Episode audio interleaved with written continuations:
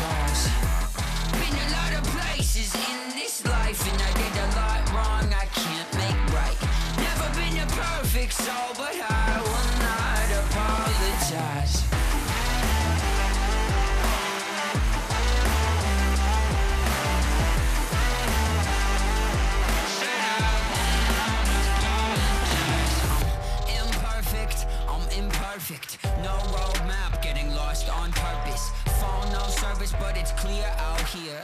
I'm living with nothing to fear out here. There's lessons you learn, bridges you burn,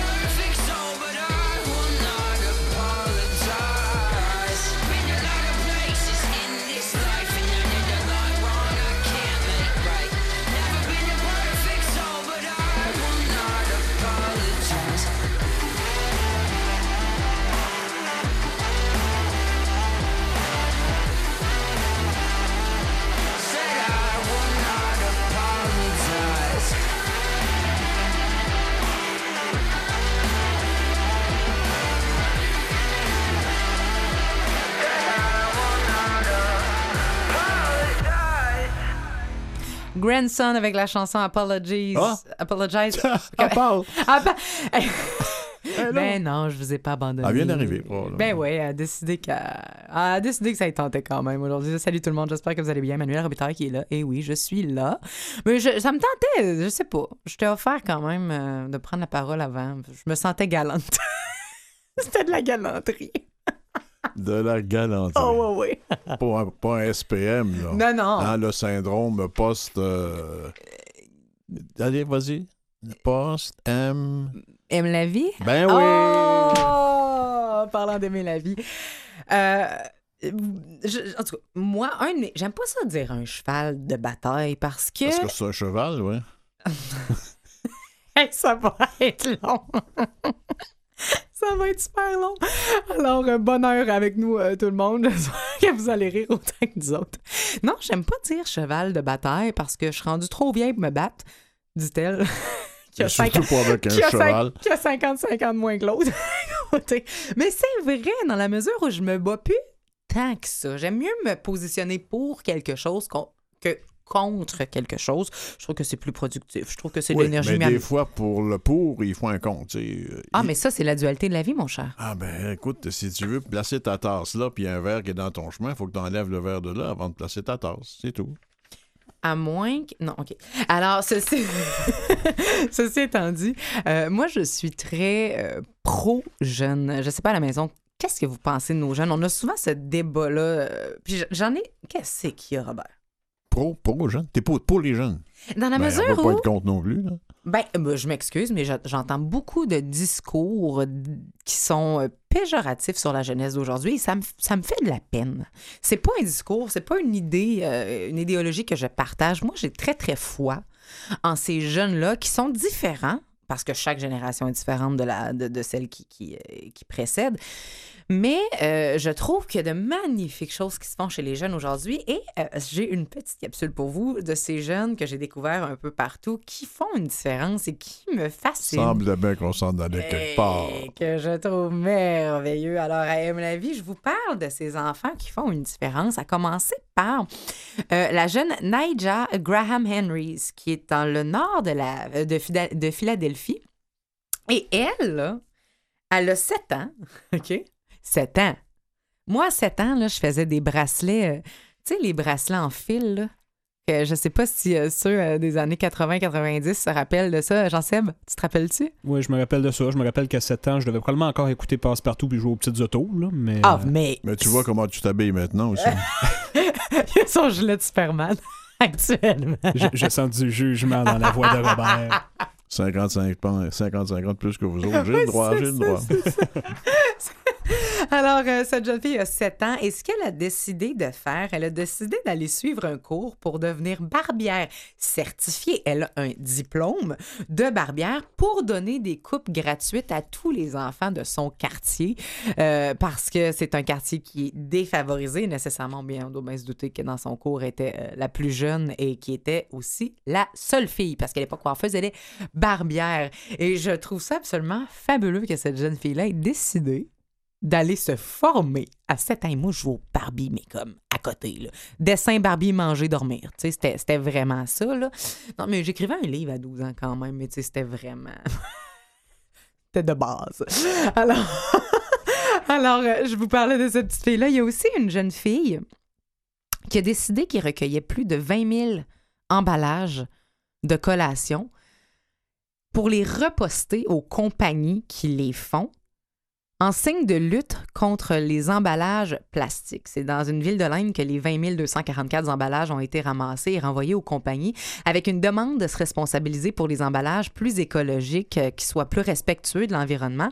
Et ça a l'air que ça a été un franc succès, euh, du moins pour ceux qui ont participé. J'ai pas de nouvelles de résultats tangibles, mais c'est quand même nos jeunes qui ont eu cette idée-là et qui ont mené à bout de bras cette initiative-là. Donc, euh, puis c'est vrai que les compagnies, c'est le fun, les mouvements citoyens, là, mais c'est vrai que les compagnies seraient le fun qu'ils fassent un, un bout sur euh, l'emballage. Et je vous parle aussi de Haley Furt, qui, à Seattle, euh, aux États-Unis, à 9 ans, elle fait des euh, abris pour les personnes euh, sans domicile fixe. Elle a commencé à être touchée par les démunis à l'âge de 6 ans. Elle a rencontré son premier euh, sans-abri et elle a décidé de lui offrir un sandwich. Elle a été touchée. Elle a, dans son empathie d'enfant, décidé de lui offrir un sandwich et elle a continué à aider en construisant un potager pour nourrir les sans-abri. Donc, elle a décidé, c'est 115 kilos de fruits et légumes qu'elle a distribués en un an. Ça, c'était les données de 2015, mais 115 kilos qu'elle a, qu'elle a fait elle-même. Elle a 9 ans. 9 ans. Et elle s'est fait un ami, Edward, et c'est là qu'elle a décidé de construire les abris avec des fenêtres euh, et euh, qui sont isolés avec euh, des jeans recyclés. Alors, c'est une bourse, une bourse pour construire, construise, oui, construire 11 autres abris. Elle a réussi à récolter 60 000 pour les produits de base et maintenant, elle a 12 ans et elle continue de travailler et récolte des dizaines de manteaux d'hiver chaque année, construit des abris et nourrit des gens. 12 ans. Merci. Formidable.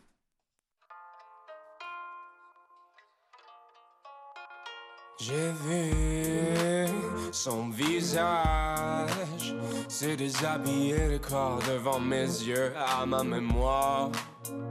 J'ai vu un orage, d'éclairs de chandelles allumées tourner du rouge au bleu. Et depuis, ça va mal. J'ai ces flashs dans ma tête. Et depuis, ça va mal. Ces couleurs me font peur. J'ai vu son regard, son dessin de fusain noir brûler ma peau. J'ai vu ses cheveux descendre la falaise de ses épaules à l'horizon. Et depuis, ça va mal. J'ai ces flashs dans ma tête. Et depuis, ça va mal. Ces couleurs me font peur. Da-ba-da-da-da-da, oh, oh, da-ba-da-da-da, da-da-da-da. Tableaux s'effondrent, ses yeux m'affanent, le corps crispé à moitié blanc, le cire rouge pâle s'écaille depuis ses mots, c'est là de silence terne, dévale la pente perle de ses froideurs fermes. J'ignore le thème de son expression rêve, camouflant les défauts de son sourire faible, dévorant la noirceur de ses élégants siècles, dominant les regards de ses allures alecques. Et depuis le monde tombe de ses pâleurs sombres, déchirant des traits tristes, ses traits de fourrure faux, caressant au couteau mon cœur le visage chaud, la serrant d'une étreinte mes plaintes et mots le sous. Et demain les poussières se relèveront dans l'air, dépouillant ses accents de soie de feu d'ancien, fumant la toile faux de ses silences sanglants, la vérité désirable de son miroir mort. Depuis, ça va mal. J'ai ces flashs dans ma tête. Et depuis, ça va mal. Ces couleurs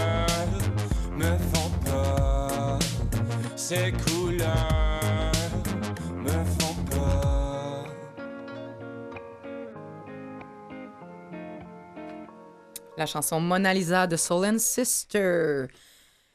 Il n'y a pas seulement que les enfants de 12 ans qui s'occupent des sans-abri. Il y a plusieurs organismes euh, ici même à Montréal euh, et au Québec qui euh, s'en occupent. Et récemment, il y a eu le dévoilement du résultat du deuxième dénombrement des personnes en situation d'itinérance. Et euh, il y a des organismes qui déplorent euh, cette méthode de fonctionnement-là parce qu'elle occulte les réalités qui sont moins visibles de l'itinérance. Et c'est le cas du RAPSIM, le réseau d'aide aux personnes seules et itinérantes de Montréal. Alice Lepetit euh, est là pour nous en parler. Bonjour, Madame Lepetit. Bonjour. Comment Bonjour. allez-vous? Oui, merci beaucoup d'être là pour euh, prendre la parole et nous expliquer en quoi, euh, en quoi ce dénombrement-là est injuste ou du moins incomplet. Oui, ben effectivement, il est, il est incomplet. Euh, C'est vraiment une critique qu'on porte, nous, comme Rapsim. Oui. On l'a porté au moment du premier dénombrement à Montréal, qui avait lieu en 2015. Là, c'est le deuxième exercice qui se fait euh, à Montréal de cette sorte. Euh, ce qu'on- on n'est pas contre, euh, bien sûr, documenter la réalité, bien évidemment, mais on trouve que cet indicateur-là nous donne un portrait que très, très incomplet euh, de l'itinérance à Montréal en mettant le focus sur l'itinérance visible, euh, celle qu'on voit dans la rue, euh, où euh, uniquement les personnes qui se retrouvent un soir donné, donc à un moment de l'année, euh, dans des ressources d'hébergement d'urgence. C'est une partie de la réalité, mais vraiment qu'une seule partie. C'est important d'y répondre, mais ça n'épuise pas la complexité là, du phénomène de l'itinérance et surtout, ça, euh, ça laisse de côté bien des réalités. Et c'est quoi cette réalité invisible-là qu'on ne sait pas? Ben écoutez, la réalité, les- ce qu'on appelle les réalités invisibles de l'itinérance, c'est celles qu'on va pas voir dans les rues ou dans des ressources d'hébergement d'urgence. Donc ça va être des personnes qui vont être par exemple dans des logements euh, qui sont euh, insalubres, qui sont insécuritaires, qui vont y être pour quelques nuits en attendant une autre solution. Beaucoup de femmes, par exemple, se retrouvent dans ce genre de situation, vont essayer d'éviter la rue au maximum parce que pour des raisons de survie, de sécurité, vont euh, plutôt privilégier d'être euh, euh, sur le canapé d'un ami pour une nuit. Euh, pour des, des personnes qui font le travail du sexe, ça va être chez un client, ça va être chez un conjoint violent. Euh, ça peut être toutes sortes euh, de réalités, mais qu'on va moins voir dans les rues. Donc, toutes les personnes nous qu'on considère qui sont dans des logements qui n'ont pas l'assurance d'un logement sécuritaire stable euh, et qui est adapté à leurs besoins sont en situation d'itinérance. C'est la première fois que j'entends que quelqu'un peut être considéré itinérant s'il Mhm. ne peut pas rentrer chez lui, Mhm. Mhm. Pour différentes raisons. Là. Donc, oui, parce que pour moi, je fais, je une différence Ben oui, tout à fait. euh, ouais. d'une situation temporaire ou nécessaire à un mode de vie. Mais en, là, les, les réalités euh, que, que je nomme sont des réalités de- d'instabilité résidentielle Mhm. que nous on considère comme des, des situations d'itinérance. Là, une personne qui fait du coach surfing, un jeune, Sans domicile fixe. sans domicile fixe, c'est ça. Mais c'est pas des personnes qu'on va pouvoir qu'on va pouvoir qu'on va pouvoir rejoindre dans un exercice de dénombrement. Donc, puis les, Mhm. les, les, les artistes, bah, les porteurs de l'exercice le nomment très bien, en disant que c'est un, un indicateur de l'itinérance visible. Donc, ils le nomment que c'est une, une limite aussi de cet indicateur-là. Nous, ce qu'on dit, c'est que c'est important que ce soit pas le seul indicateur qui soit considéré pour développer des réponses par rapport à l'itinérance, parce que justement, si on utilise uniquement cet indicateur, on passe à côté d'un paquet de réalités auxquelles aussi il faut répondre. Il y a quand même euh, plusieurs articles que j'ai vus passer qui, euh, en gros titre, encore une fois, euh, crient haut et fort que euh, l'itinérance est en hausse à Montréal. Y- vous, vous soutenez que c'est pas, en tout cas, du moins, ce dénombrement-là qui permet de tirer de telles conclusions. Par contre, le fait que le nombre de demandes d'aide, parce qu'entre autres, il y a l'hôpital Royal Victoria qui a ouvert ses Mhm. portes cet, cet- cet été et qui a ouvert, qui a donné plus de lits. Ça, ça pourrait peut-être nous donner un indicateur comme quoi la problématique serait en hausse. Est-ce qu'il y a vraiment plus d'itinérants ou est-ce que les gens demandent plus d'aide? Mais nous, on soutient qu'il y a une ampleur, euh, que le, le- le phénomène de l'itinérance augmente, hein, est en augmentation. Euh, donc, je vous dirais oui, euh, il y a à la fois plus de personnes euh, qui ont besoin de soutien, mais aussi une complexification euh, De la des- clientèle. de la- des besoins des personnes. Euh, donc le Royal Victoria témoigne effectivement d'une augmentation des besoins d'hébergement d'urgence, mais il y a aussi d'autres besoins, des besoins euh, d'accompagner les personnes dans des centres de jour, dans des centres de soir. Il y a différents besoins. Nous, on a toujours défendu là une diversité de réponses aux besoins des personnes. Donc, on, on- mais il y a, oui, il y a une augmentation. Le dénombrement le, montre. Y a, le, dénombrement montre une augmentation de 8 à 12% euh, par rapport au précédent exercice. Mais nous, ce qu'on soutient, c'est que ça sous-estime encore une fois toute une partie de l'itinérance. Donc, il y a toute une ampleur. Nous, on pense que l'augmentation est davantage que 8 à 12 là. Ne serait-ce que dans la dernière année, euh, on a eu 10% de nuitées supplémentaires pour les hommes en situation d'héber- d'héberge- dans les ressources d'hébergement d'urgence pour hommes. Là, on a offert 10, 10 de plus en nuitées, juste dans la dernière année. Donc, on trouve que 8 à 12 d'augmentation depuis 2015, c'est probablement très sous-estimé comme augmentation. Mais c'est euh, significativement très élevé, on va se le dire. Le. RAPSIM s'est levé contre cette donnée-là. Euh, Je veux quand même souligner que vous vous adressez aux personnes en situation d'itinérance, oui, mais aussi aux personnes seules. Pourquoi ces deux clientèles-là? C'est quoi ce créneau qui rassemble ces deux réalités? Euh, en fait, on, on est vraiment une ressource pour les personnes, un regroupement pour les des- deux groupes qui Mhm. interviennent en itinérance. Euh, personne seule, c'est, je vous dirais, un, un terme euh, qui a été euh, qui a été donné au tout, au tout début, au moment de la création du RAPSIM. Euh, mais on est vraiment une ressource pour euh, pour les personnes en situation d'itinérance ou à risque de l'être. Vous faites quoi comme ressources? Ben, nos groupes membres, on a une centaine de groupes membres, euh, interviennent dans différents domaines. On a des, euh, tous nos groupes membres interviennent auprès des personnes. Ce sont soit des ressources d'hébergement d'urgence, soit des maisons d'hébergement pour femmes. C'est aussi des centres de jour, des groupes en toxicomanie, en santé mentale ou des groupes qui offrent du logement social avec soutien communautaire. Là, Vous, coordonnez, vous coordonnez un On ensemble est de un regroupement, mouvements. absolument. Nous, on est un regroupement, donc ce sont nos groupes membres qui sont au contact direct des personnes sur le terrain. Et si on a besoin de vos services pour l'une ou l'autre de ces branches, dirais-je, de services, on se rend sur le www.rapsim.org. Madame Le Petit, merci beaucoup de nous avoir Merci informés. à vous. Merci. Bonne journée. Au revoir.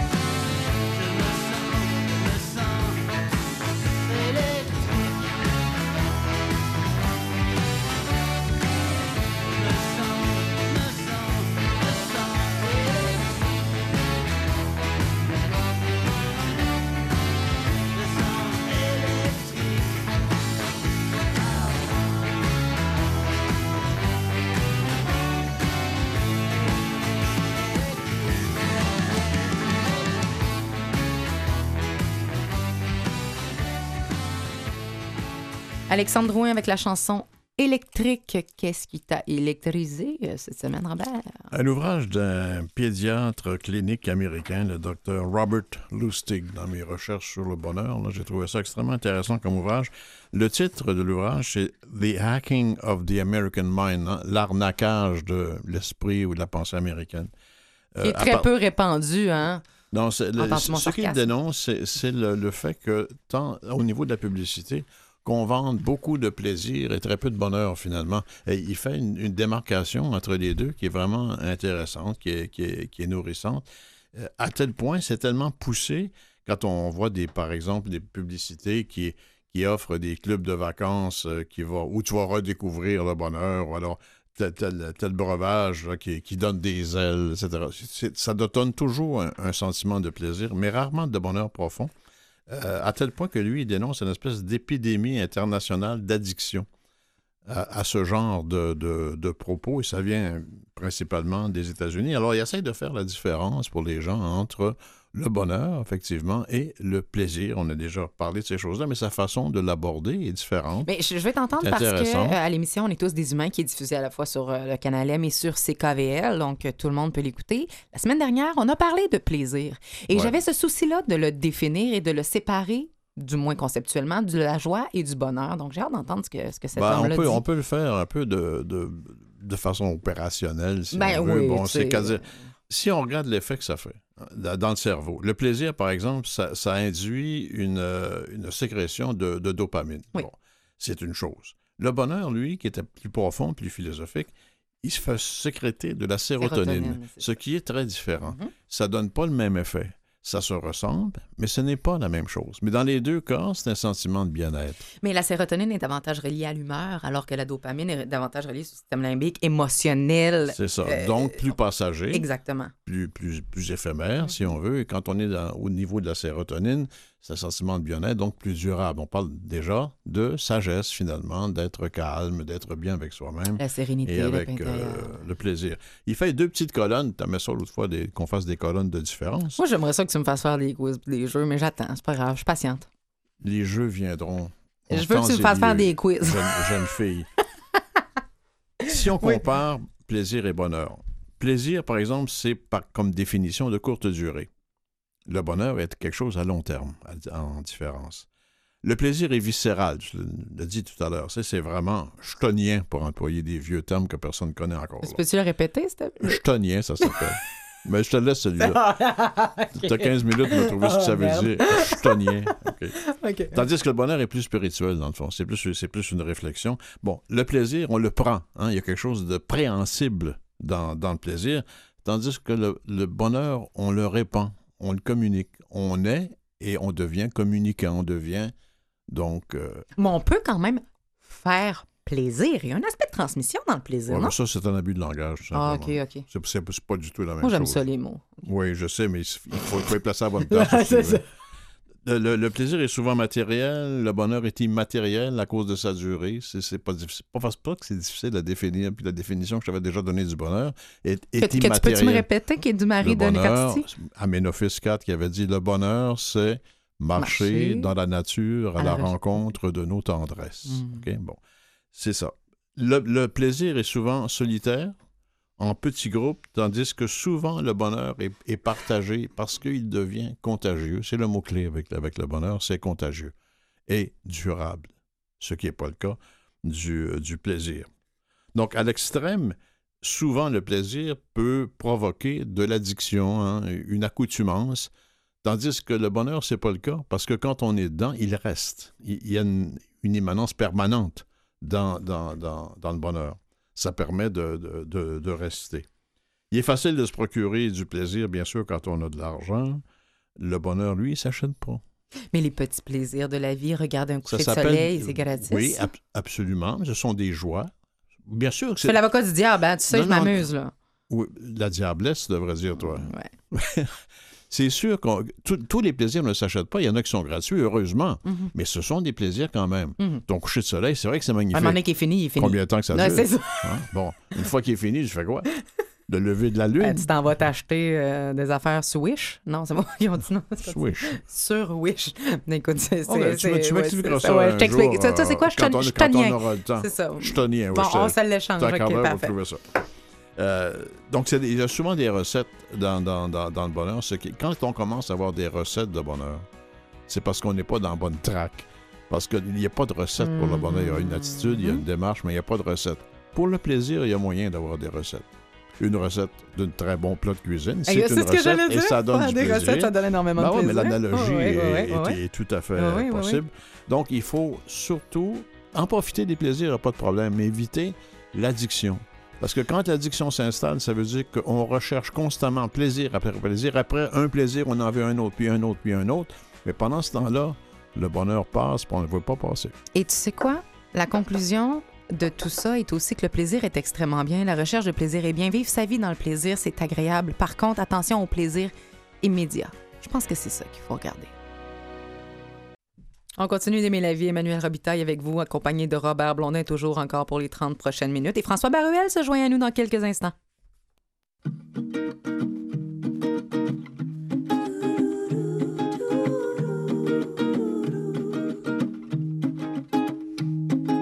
Tout autour de moi souffle ton nom, Morena. Je ne sais même pas si tu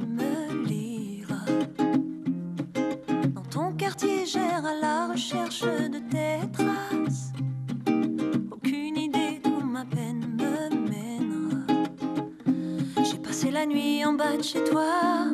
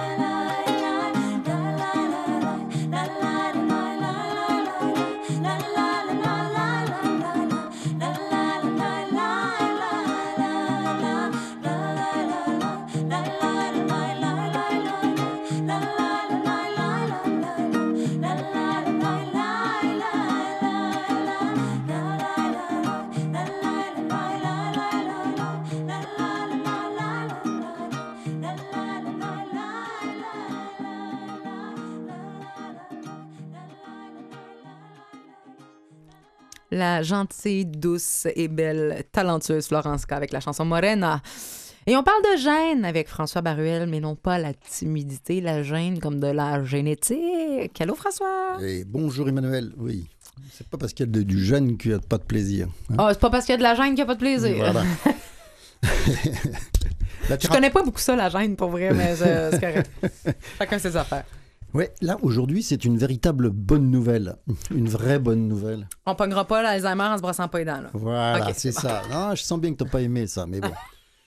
En fait, là, c'est quelque chose de nouveau. C'est pas Je quelque chose. Cache rarement, Euh, ouais, non, ouais, c'est- ça. C'est pas quelque chose de tout à fait nouveau, mais c'est quelque chose qui commence à se généraliser. OK.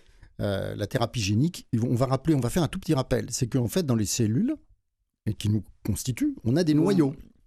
Et dans le noyau, on a des gènes. Il y a 23 000 gènes hein, chez nous. On a chacun 23 000 gènes, comme un peu une Bible. D'accord?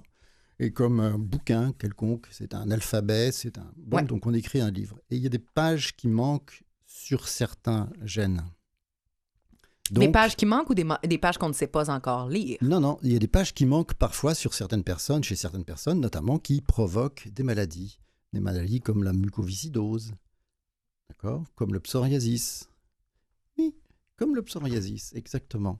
Et euh, donc, on arrive à, on, on arrive à déterminer euh, quels sont ces gènes qui manquent et il faut les retrouver. Donc, ce qu'on fait, c'est qu'on arrive à, à- à les retrouver, à les retrouver dans d'autres cellules du corps et à les injecter. Pourquoi, pourquoi est-ce qu'on fait ça? Attends, Parce que tu es en train de me dire, c'est qu'il y a certaines cellules du corps d'une même personne qui vont, vont avoir certains gènes, Voilà. alors que d'autres va- cellules ne l'auront pas chez une Voilà. même personne. Donc, on va retrouver la séquence qui va permettre de sécréter les protéines. Parce ACG, réalité, à quoi ça sert? Voilà. À quoi ça sert en fait des gènes? Ça sert à fabriquer des protéines qui nous permettent de vivre. C'est-à-dire quand on sécrète de la, séroto- de la sérotonine, de la dopamine, tout ça c'est sécrété et fabriqué par ce sont des protéines fabriquées par les gènes. Et donc quand il manque, eh bien on n'en a pas. Donc, euh, vous- euh, donc, il y a des tas de maladies, notamment la myopathie. C'est un manque. C'est un, ce sont des gènes qui manquent. Donc on a une, une fonte musculaire puisqu'on n'arrive pas à fabriquer des muscles, etc. Enfin, il y a Dû beaucoup au manque de protéines qui sert à créer Exactement. les muscles. Mhm. et à commander les muscles. Donc, de là, la, la, la, la, la- la genèse, dirais-je, d'un paquet de maladies dites génétiques. Exactement. On est, on est là? C'est bon. exactement ça. Donc dans les myopathies, donc, et dans les myopathies, le mucoviscidose, l'hémophilie aussi, c'est un manque de gène. Il y a un gène qui manque, c'est une anomalie. Donc on arrive euh, à les modifier. Et qu'est-ce qu'on fait? Alors pour les modifier, qu'est-ce qu'on fait? On utilise en fait un vecteur. Le vecteur, ça va être un, un- quelque chose qui va pénétrer dans Une les cellules. navette? Une petite navette. Exactement. On va trouver un, un moyen de rentrer dans la cellule pour y ajouter la séquence du gène qui manque. Et qu'est-ce qui rentre le plus souvent dans les cellules pour se multiplier? Les virus. Donc on utilise des virus, et notamment en ce moment, on utilise pas mal le virus du HIV, mais qui n'est pas dangereux, évidemment, à qui on- dont on a retiré les éléments dangereux. Le HIV, tu parles du VIH. Absolument, le VIH.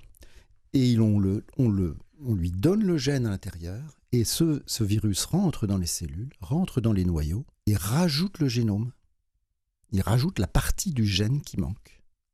Et de cette manière, les cellules arrivent à fabriquer les protéines dont elles ont besoin. C'est mon. C'est un peu comme le Canadien de Montréal, là, oui, hein? Quand- Raconte. Ben, ils ont raconte. des manques dans la génétique du Canadien de Montréal parce qu'il faudrait qu'ils cherchaient comme ça euh, d'autres petits véhicules, navettes, comme euh, dit. Mhm. Et voilà, on pourrait avoir enfin un bon centre puis un allié gauche. hein? c'est un peu ça. Oui, voilà, c'est ça. Mais alors, Hey, je vous, il faut je le vais prendre- quitter. Je vous il laisse. faut le prendre ailleurs. Il faut le prendre ailleurs. Il faut aller le chercher pour l'injecter. En fait, c'est Ah, ça. voilà. Et, et du coup, la- les, les cellules arrivent à, à- à fabriquer exactement ce qu'il leur faut.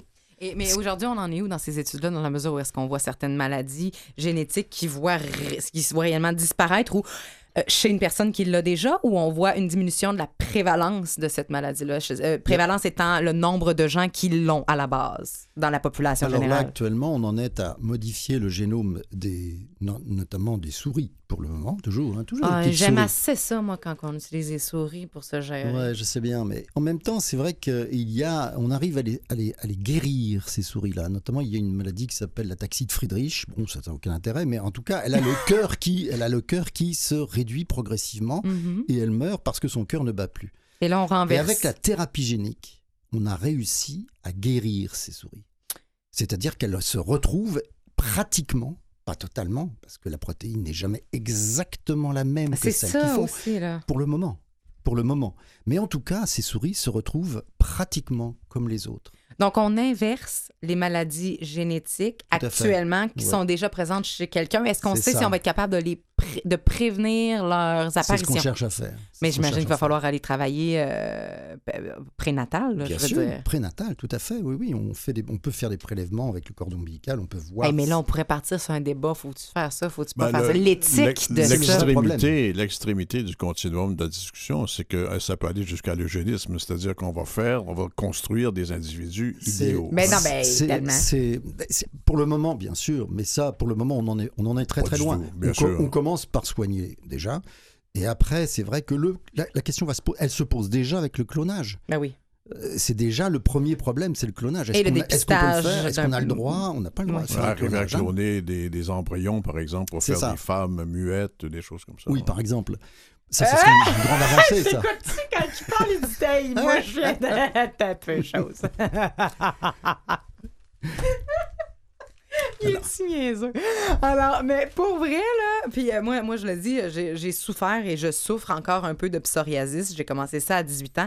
Actuellement, je me soigne euh, autrement. J'ai jamais été Ça, aussi c'est à bien. force de fréquenter des gens comme Non, c'est à cause, non, c'est grâce à toi. Ça, c'est psychosomatique, Oh, ouais, ça. c'est ça, c'est psycho. ouais, Mais ça, ouais, ça se soigne donc euh, justement avec la thérapie génique. Mais, mais, pour le c'est. moment, c'est très cher. hein. Mais peu importe, du moins, en tout cas, on n'embarquera pas dans l'éthique de cette nouvelle découverte-là. Ce qu'on va, ce qu'on va souligner, par contre, c'est à quel point c'est merveilleux pour les gens qui sont atteints déjà de maladies génétiques. On est en train d'en arriver à une potentielle guérison, une possibilité de rémission, alors que Il n'y a pas que pas- l'anomalie génétique, il y a aussi la modification pour traiter les cancers. On en avait déjà parlé. C'est-à-dire qu'en fait, euh, avec les cellules tueuses, on modifie ces cellules Oui. tueuses qui reconnaissent les cellules Avec les cancéreuses. capes. Voilà. Je t'écoute quand tu Tu te parles. souviens de la cape d'invisibilité? Eh bien, Elle c'est n'est le pas même muette, mais elle principe. écoute aussi. Voilà. Merci, François. J'ai toujours un beau sourire. Je suis douce et délicate. J'essaie de bien choisir mes mots. Je suis discrète et diplomate. Je suis fine. Je suis gentille et je suis polie.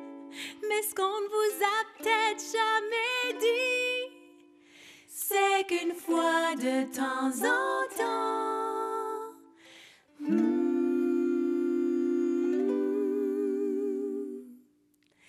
quand je rencontre des vieux amis de mes années au des avocats, des thérapeutes, des médecins, puis des fonctionnaires, ils sont gentils, ils sont bien fins.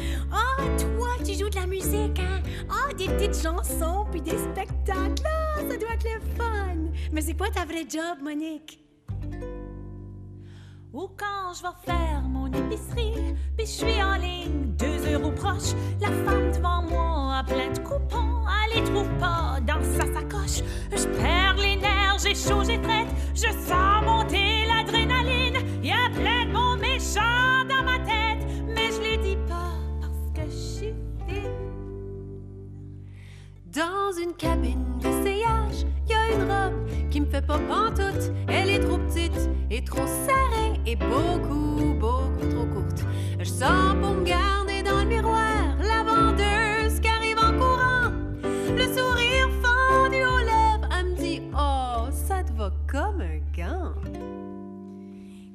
Vais prendre un petit café dans un resto avec mes amis et la serveuse qui finit tout m'appelle cocotte ou ben honey.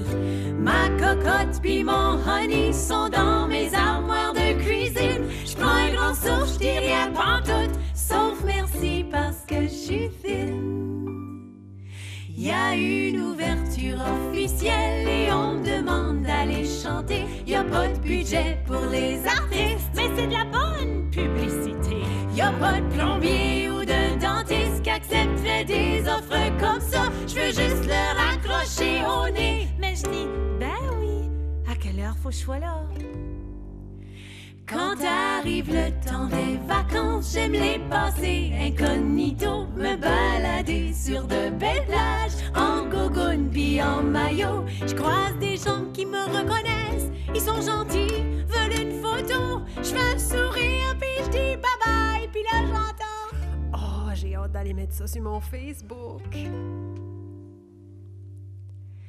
J'ai toujours un beau sourire. Je suis douce et délicate. J'essaye de bien choisir mes mots. Je suis discrète et diplomate. Je suis fine. Je suis gentille, je suis polie, mais ce qu'on ne vous a peut-être jamais dit, c'est qu'une fois de temps en temps, je suis pas si fine que ça, vraiment. J'adore ça. C'est bon, C'est hein? vraiment très bon. Et il y a une filiation. Pour moi, il y a une filiation directe entre La Bolduc à l'époque, Clémence Desrochers et Troisel.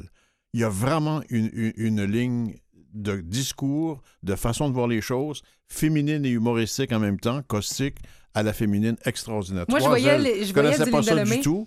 C'est formidable. Moi, je voyais du Linda Lemay un peu justement de type féministe, un peu féminin, humoristique. Et les voix sont harmonieuses, les harmonies sont incroyables, les voix sont euh, mélodieuses. C'était effectivement trois ailes avec la, la chanson Je suis fine de l'album Fille du. Et on a entendu un petit peu l'accent du Nouveau-Brunswick à quelque part dans, dans la chanson. Je l'ai trouvé seulement merveilleuse. Cette chanson-là m'a fait vraiment sourire. C'est c'est quelque chose des Andrew Sisters aussi. Ah, peut-être. Ah, mais quand même. Je te parle euh, de euh, un, un jeune garçon qui euh, m'a flabbergasté en bon français. Parce qu'on sait que t'aimes ça, le français, moi t'en donner, moi, du français. Flabbergasté. Un gars de 13 ans seulement, qui a été nommé le Top Young Scientist, donc le plus grand jeune scientifique aux États-Unis pour son apport significatif dans l'amélioration des traitements du cancer du pancréas. Son nom est euh, Richard Jane, qui a reçu un prix pour avoir, il y a 13 ans, il a créé un algorithme qui utilise l'intelligence artificielle pour localiser efficacement et cibler le pancréas en temps réel lors d'IRM et de radiothérapie pour le traitement des gens qui ont le cancer du pancréas. Ce qu'il faut comprendre, et moi, j'ai appris un paquet d'affaires en lisant cet article-là, euh, c'est que le défi majeur dans le cancer du pancréas, c'est la localisation du pancréas lui-même. Le pancréas bouge dans l'abdomen en fonction que tu es. Non, je te- non, mais regarde, non, mais ça devrait aller, là, ça va aller, t'as pas. euh. En fonction du, panc- du euh, oui, en fonction de ton estomac, s'il est vide ou plein, et en fonction de ta respiration. Exactement. Exactement. Également. Donc,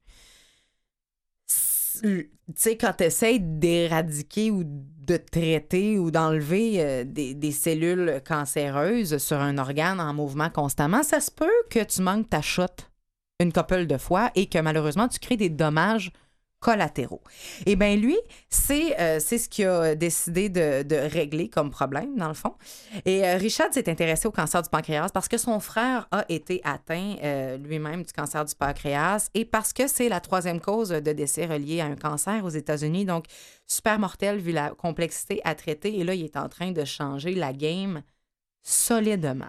Alors, moi, j'applaudis ce jeune-là. Euh, Hey, c'est fort. Moi, à 13 ans, j'essayais d'arrêter de jouer au Barbie parce que c'était socialement plus acceptable mon âge. Non, mais tu comprends-tu que. Hein? On, on est plus jeune qu'on avait. Et je te parle d'une jeune fille de 18 ans qui a fait la différence dans la vie des gens en les empêchant de s'enlever la vie. C'est Paige Hunter, qui est une Britannique d'à peine 18 ans, qui a placé des dizaines de messages d'espoir sur une rambarde du populaire pont le euh, Wearmouth Bridge. Popu- Weymouth. Comment? Weymouth. Weymouth? Non, c'est comme ça que ça se dit. Weymouth? Ouais. Oh mon Dieu. J'ai jamais été. Mais une chance parce qu'il est populaire surtout pour le fait que les gens s'y rendent pour s'enlever la vie. Et euh, elle a elle-même eu envie de s'enlever la vie. Et elle a décidé que ça allait pas se passer. Pas seulement pour elle, mais pour d'autres gens aussi. Donc, elle s'est mise à prendre des messages qu'elle a euh, délicatement déposés sur la rambarde, des messages qui disent Tiens bon, tu as de la valeur. Tu es seulement euh, une lumière dans un monde rempli de noirceur. Rappelle-toi-en et accroche-toi. Ou encore, si tu en finis maintenant, tu nous manqueras profondément. Ou encore, regarde jusqu'où tu as réussi à aller et continue. Et ça marche. Jusqu'à présent, c'est au moins six au moins six personnes que Page a aidé, du moins euh, au moins six qui l'ont rapporté à la police, on se comprend, là, tu sais, qu'on a pu dire, on, le sait, hors de tout doute. Euh, la police a dit, il y a six personnes, Page, qui sont venues euh, nous dire que grâce à tes mots, ils n'ont pas sauté. Page a reçu une reconnaissance du corps policier pour son travail et la différence qu'elle fait. Et je trouve que c'est absolument merveilleux et digne de mention. Voilà.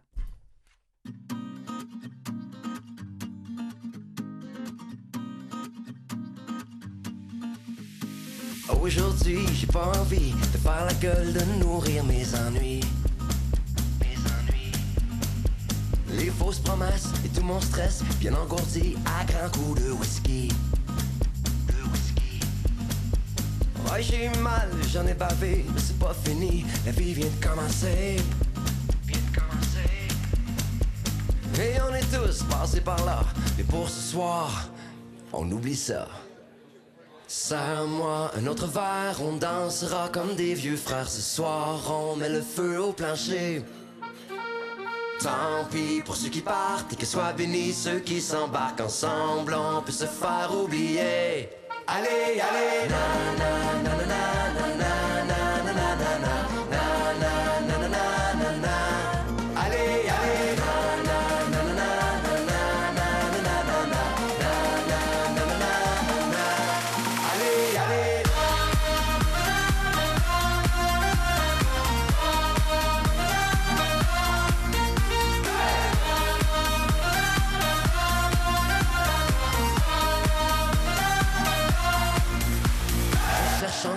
une étincelle, la paire de d'or qui m'ouvrira les ailes.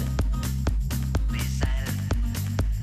Je me retrouve encore dans le même vieux bar avec mes chums qui perdent le nord. Sauter en l'air jusqu'à demain en tapant des mains. Allez! Serre-moi un autre verre, on dansera comme des vieux frères ce soir. On met le feu au plancher. Tant pis pour ceux qui partent et que soient bénis ceux qui s'embarquent ensemble. On peut se faire oublier. Allez, allez, na na na na na na na na na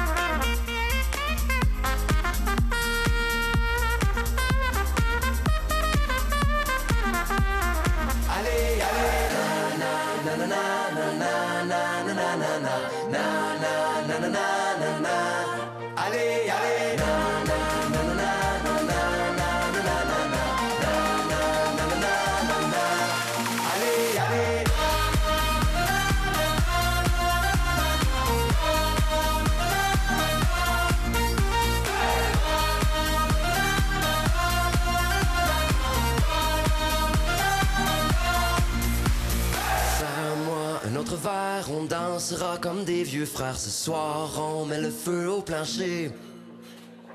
Tant pis pour ceux qui partent et que soient bénis ceux qui s'embarquent ensemble, on peut se faire oublier. Eh ben, voici en direct la description des aléas et des, courses effectuées par Emmanuel Robitaille ce matin. Elle est partie en, en chapeau de roue sur ses deux roues de, de, de chercher une feuille qu'elle n'a pas trouvée. A-t-elle trouvé? On se demande, a-t-elle trouvé sa feuille? N'a-t-elle pas trouvé sa feuille? Nous sommes inquiets par rapport à elle. Elle vient d'entrer dans le studio. Et que t'arrive-t-il finalement? C'est quand même la première fois que je quitte mon siège. Je l'ai pas vraiment quitté parce que quand moi je quitte, le siège part avec moi, mais quand Ah, toi, c'est surtout le siège qui te quitte des fois. oui. Et en passant, pour ceux qui étaient à l'écoute la semaine dernière, j'ai quand même la suite de, l'aventure du fauteuil qui est en train de me péter en dessous euh, du euh, As-tu trouvé fessier. ta feuille? J'ai pas trouvé ma feuille. Pauvre toi, qu'est-ce que tu vas faire? Ben, c'est que je vous avais préparé comme à l'habitude, puis toi, je le sais que c'est ta partie préférée de ces journées La mondiales journée et inter- internationales. mondiale- Mais c'est de l'autisme aujourd'hui? C'est de l'autisme. C'est ce que Jean-Sébastien dit. Oui, c'est pour ça qu'il a mis son gilet bleu euh, de. Superman. Ah, faut pas en parler, il aime pas ça. Ah, il est fru. et il y a, son. C'est quoi, c'est un Anouka? euh, bleu? Euh, non, non, c'est simplement qu'il y avait tellement de belles journées, euh, pour vrai, qui étaient super artistiques, dont la journée internationale du livre pour enfants. Mais je, je, je vais, je vais, vais, je vais, je vais faire un deuil là, parce que je m'en rappelle pas par cœur. Ah, je, je, je vais t'aider. On Je vais t'aider. Ah. Le 2 avril, c'est la journée de la littérature pour enfants, en plus d'être la journée internationale de l'autisme. En tout cas, je peux t'aider pour les dates. Pour ce qui est du contenu, ce que tu avais l'intention de- d'annoncer, pour ça, c'est. Je, je ne suis malheureusement pas dans ta tête. Ben, je peux quand même te dire que la Journée internationale du livre pour enfants est fêtée depuis 67, jour de l'anniversaire de Hans Christian Andersen, romancier, dramaturge, poète et conteur danois. Hein? Lui à qui on doit notamment euh, la version originale de La Reine des Neiges, en plus de, euh, je pense, la, la- la petite fille aux allumettes, petite fille peau aux d'âne, euh, voilà. Ça, ça m'a traumatisé. Ça, c'est Hans Christian Andersen. Ça, ça m'a traumatisé, Hmm. mais comme beaucoup. Euh, la Reine des Neiges, euh, c'est-tu la Reine des, des glaces? Étais-tu méchante, elle? Parce que Ben, moi, j'avais un livre quand j'étais jeune, puis elle était méchante. Elle était pas fine. Ben, c'est, c'est, c'est pour ceux qui ont vu le film de Disney, là, Frozen, avec la chanson Libérée, délivrée. Let it go, let it ouais, go. tout ça. euh, c'est, c'est inspiré, mais pour avoir lu le conte de, de Andersen euh, il n'y a pas si longtemps, c'est pas tant la même histoire que ça. Donc, il y, a- il y a une base, mais Disney a Disneyifié la chose afin que ça soit super le fun. Euh, On tu- sait, Robert, que toi, Disney, la réalité, ça va ensemble. Oh, Non. OK. Non, je travaille sur un livre qui s'appelle La Disneyisation de nos valeurs. C'est-tu vrai? Oui, oui. Est-ce qu'il y avait d'autres journées que tu voulais lancer, que tu te souviens, brûle pour point, Emmanuel? Ben, j'ai euh, la journée quand même euh, mondiale du travail invisible et c'est intéressant parce que le 8 mars dernier, on a fait euh, une émission spéciale dans le cadre euh, de la journée internationale des droits de la femme. Pour ceux qui l'ont manqué, ça reste disponible, je crois. C'est pas vrai. C'était un one-timer deal en bon français, c'est-à-dire on était là ou on n'était pas là. Je me trompe-tu, Jean-Seb? C'est, c'est, c'est, c'est- Je sais plus. Comme tu dis. J'ai tout le Mais temps... c'est, mais c'est le 2 avril, ça aussi, cette journée où on reconnaît les travailleuses et travailleurs invisibles. Ben, en fait, c'est qu'on a parlé de cette, euh, tout ce pan-là que les femmes font euh, et qui ne qui est pas reconnu, euh, c'est-à-dire euh, nourrir euh, les familles, euh, s'occuper euh, des tâches ménagères, tenir euh, maison et qui vaut euh, de l'or, on va se le dire, et c'est ça. Euh, le travail invisible, ça compte pas pour une rémunération, même si une femme peut y passer la plus grande partie de, sa, journée, mais de sa vie. tu sais. Et euh, l'Association féminine d'éducation et d'action sociale a estimé la valeur en dollars américains de ce travail invisible non rémunéré par les femmes à travers le monde. Combien, selon vous, à travers le monde, par année, ça vaut? On, on fait un sondage, les gars, on participe. Ça, ça vaut, euh, c'est si c'était rémunéré de le- Dans, dans de- le de- monde, de- le travail non, non visible des femmes. Euh, Au total, Au total. on n'a pas les moyens de payer non, ça. C'est pour ça qu'on les vraiment pas. paye pas. J'ai pas le choix de rire, mais C'est ça pareil. Parce qu'on a raison. Ben, mais vous avez Oui. aucune idée, hein? Euh, de, de chiffrer le, le Oui. montant, non. C'est 11 000 milliards Bon, c'est ça. On n'a de pas les moyens dollars en effectif. 11 000 milliards de dollars annuellement, mondialement. Alors, cette journée-là, euh, ben, pourquoi pas au moins en reconnaître verbalement, considérer, chérir ce travail-là, le dire aux femmes que vous aimez. Hein? Va le dire à ta blonde, Jean-Seb. Va le dire à ta blonde. Robert, on salue Euh, Sylvie. Moi, je vis seul avec une blonde qui reste chez elle toute seule. puis On se voit de temps en temps. Mais à mon âge, à mon âge, c'est souvent Tes filles, tes filles, vos tantes, vos Mes filles sœurs, vos travaillent cousines. très fort à l'extérieur de la maison. Euh, changer les choses pour que ça fasse maintenant partie du produit national brut. Pourquoi pas? Hey, les journées internationales que t'aimes, là. On s'amusait dans un petit... On a, un petit On a minute, 30 là? secondes. Un petit 30 secondes. OK, la journée, euh, pas en international, c'est trop grand. Provinciale. Je t'en suggère deux. Vas-y. La journée provinciale du macaroni au fromage. Et la semaine nationale du popsicle. Hey, sur cette pertinence, je te remercie, Robert, d'être là. Merci, Jean-Sébastien Liberté en régie. Merci, Catherine Bourderon à la recherche. Merci tout le monde d'être là, de sourire avec nous à chaque semaine. Puis on se dit à la semaine prochaine. Bye bye.